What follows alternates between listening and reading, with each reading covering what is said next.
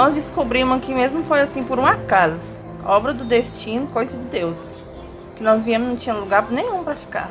E o motorista do é, TFD é que conseguiu vaga para meu esposo aqui. Veio um já para ficar no hospital e o outro não sabe lá Deus onde ia ficar. Aí, graças a Deus, ele conseguiu ficar aqui. Era só por uma, duas noites aqui.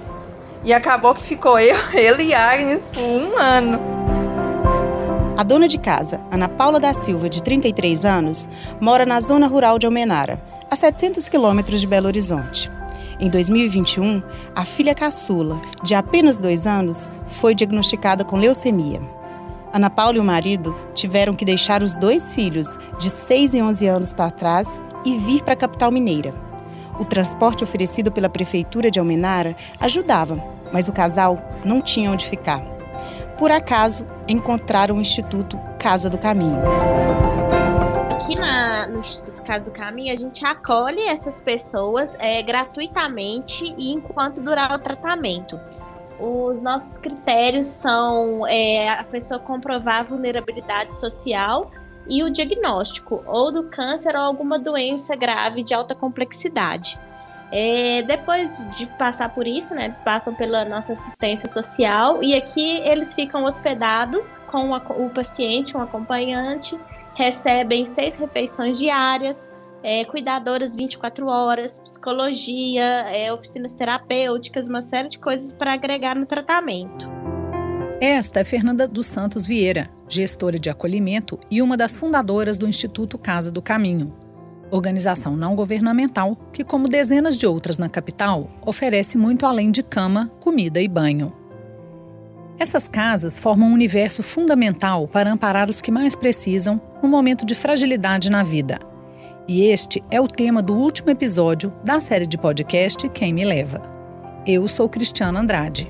Eu sou Maria Irenilda. Cuidado com o paciente com câncer será um serviço cada vez mais necessário na sociedade brasileira. Considerados epidemia de saúde pública, os variados tipos de câncer vão acometer cerca de 700 mil brasileiros somente este ano, segundo estimativas do INCA, o Instituto Nacional do Câncer. O que não acompanha a projeção de crescimento é o acesso ao tratamento por pacientes de baixa renda. Para Fernanda Vieira, os projetos de acolhimento a quem precisa de tratamento de saúde pelo SUS são um grande apoio a pessoas em vulnerabilidade social, principalmente as que vivem longe dos grandes centros urbanos. Gente se colocar no lugar dessas pessoas. Elas estão com um diagnóstico difícil, tem que deixar a casa delas, a, a, o meio que elas vivem, para vir a Belo Horizonte fazer o tratamento. Muitas dessas pessoas nunca saíram da cidade delas, né? São acostumadas na zona rural, é, o índice de analfabetismo muito grande. Então, imagina o desafio que, que é para essas pessoas chegar e procurar um hospital e tudo mais é, e sentindo dor, sentindo fome, cansaço, sono, tudo, né? É, então eu penso que são condições básicas. É, a pessoa ter um lugar para dormir, alimentação, é, uma boa noite de sono para conseguir fazer o tratamento. Ana Paula sabe bem disso. Se não fosse a casa de apoio, o tratamento da filha corria risco até mesmo de ter que ser interrompido. Não temos condição de ir, de ir e vir pagando passagem. A condição financeira é pouca para gente ter, ainda mais aqui, para pagar um lugar para ficar, ficar dia e noite. Misericórdia, eu não sei nem o que pensar. Eu acho que eu já tinha abandonado é, tratamento de Agnes e não, não sei. A falta de recurso é um dos principais motivos de interrupção do tratamento. E essa foi uma questão observada pelos profissionais da Casa de Apoio Beatriz Ferraz, um braço do Instituto Mário Pena que este ano celebra 60 anos de atendimento a pessoas em tratamento oncológico. A coordenadora da casa, Gisele Mesquita, fala um pouco sobre o assunto. O que, que a gente observou ao longo dos anos? Que muitos pacientes, eles não, não davam sequência ao tratamento, né? não, não davam continuidade por não ter condições sociais de se manter aqui na cidade para realizar esse tratamento. E aí, no ano de 2006, foi criada né, os lares de apoio, as casas de apoio, é, Célia Janotti, Januário Carneiro. A Célia Janotti atendia adultos e, a, e, o, e o Célio, Janotti atendia crianças. é, com o intuito de promover essa maior adesão ao tratamento e acolher o nosso paciente que não tinha condições de se manter no, na, no, na capital. E aí, é, quando foi alguns anos depois, a gente unificou esses dois lares e tornou-se a Casa de Apoio Beatriz Ferraz. A proposta da Casa de Apoio Beatriz Ferraz é oferecer hospedagem e alimentação para pacientes que estão em tratamento em alguma instituição da rede Mário Pena. Seus acompanhantes também podem usufruir da estrutura. A gente considera a casa de apoio como lugar de hospedaria, sabe? Não como uma unidade hospitalar. Então, ela tem 43 leitos, onde esses pacientes e acompanhantes ficam hospedados. Então, é, durante essa hospedagem, eles têm o transporte da instituição para ir e voltar do tratamento. Então, vamos supor, ele realiza radioterapia aqui no Hospital Luxemburgo 6 horas da manhã. Então, ele vai ter o transporte para ir e para voltar para a casa de apoio. Nós ofertamos é, cinco refeições por dia e essa casa ela é toda preparada para acolher o paciente. Nós recebemos somente pacientes do SUS e somente pacientes em tratamento oncológico. Então, é uma casa mista, né? Que a gente é, recebe homens e mulheres, mas a maioria deles é, são acompanhados, mas a gente não coloca em quartos mistos, né? A gente tem quartos para mulheres e quartos para homens.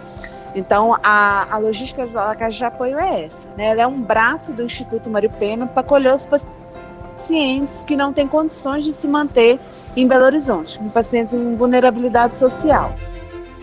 Em Belo Horizonte, existem diversas casas de apoio que funcionam como lares temporários para mulheres e homens e também crianças e adolescentes vindos do interior.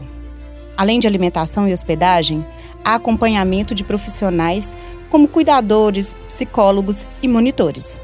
Desde março de 2023, a Casa do Caminho também passou a ser o novo lar de Dona Leila Soares da Silva, de 72 anos.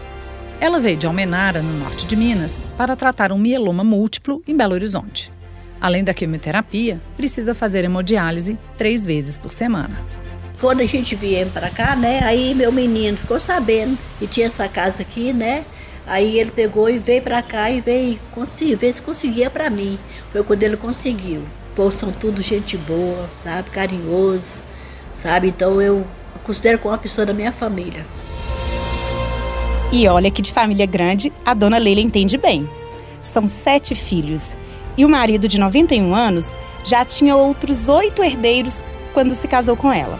Marcos Soares de Araújo, de 40 anos, é um dos filhos que estava ao lado da mãe no dia em que gravamos esta conversa. Ele contou da dificuldade do custo alto com deslocamento, que quase inviabilizou o tratamento da dona Leila. É porque assim, tudo é custo. Ó, para você ver, uma passagem, se fosse pagar, é em torno de 200 reais. Né? Eu não estou falando eh, as outras coisas né, de casa, que não temos essa estrutura aqui. Então, se não fosse essa casa aqui, a gente não teria condição em hipótese alguma de continuar com esse tratamento. Prestes a completar seis anos, o Instituto Casa do Caminho fica no bairro Santa Efigênia, na região hospitalar de Belo Horizonte. Atualmente tem 35 leitos e atende uma média de 700 diárias por mês. Ele foi criado por um grupo familiar e de amigos e sobrevive de doações. A nossa casa é uma iniciativa privada, foi um grupo de familiares e amigos que reuniu uma instituição filantrópica e nossa maior fonte de renda são os bazares beneficentes, que sustenta tudo isso. Os pacientes aptos a acessar a Casa do Caminho são pessoas que vivem fora de Belo Horizonte e fazem o tratamento oncológico aqui na capital. A gente está falando dos municípios de maior vulnerabilidade, né? Onde tem grandes bolsões de pobreza, igual Jequitinhonha, norte de Minas, Vale do Mucuri. Nosso maior público é dessa região. Então, ele é, esse paciente sempre é encaminhado ou pela secretária de saúde do município dele ou pela assistência social dos hospitais. A gente não recebe a demanda espontânea, né? Por exemplo, alguém está ali na praça andando e bate aqui na porta para entrar. Então, logo no, no, início do tratamento, ou no município ou dentro do hospital, são esses órgãos de assistência social que entram em contato com a gente. O que sustenta essa rede de apoio que faz diferença na vida de tanta gente que precisa são as doações. As contribuições podem ser feitas de várias formas. Pequenos gestos de solidariedade que salvam vidas. E você pode fazer parte. Esse podcast foi produzido pela Mais Conteúdo de O Tempo. Participaram da produção eu, Maria Irenilda, Cristiana Andrade, Keila Ariadne e Lucas Moraes. A sonorização é de Pablo Abrete.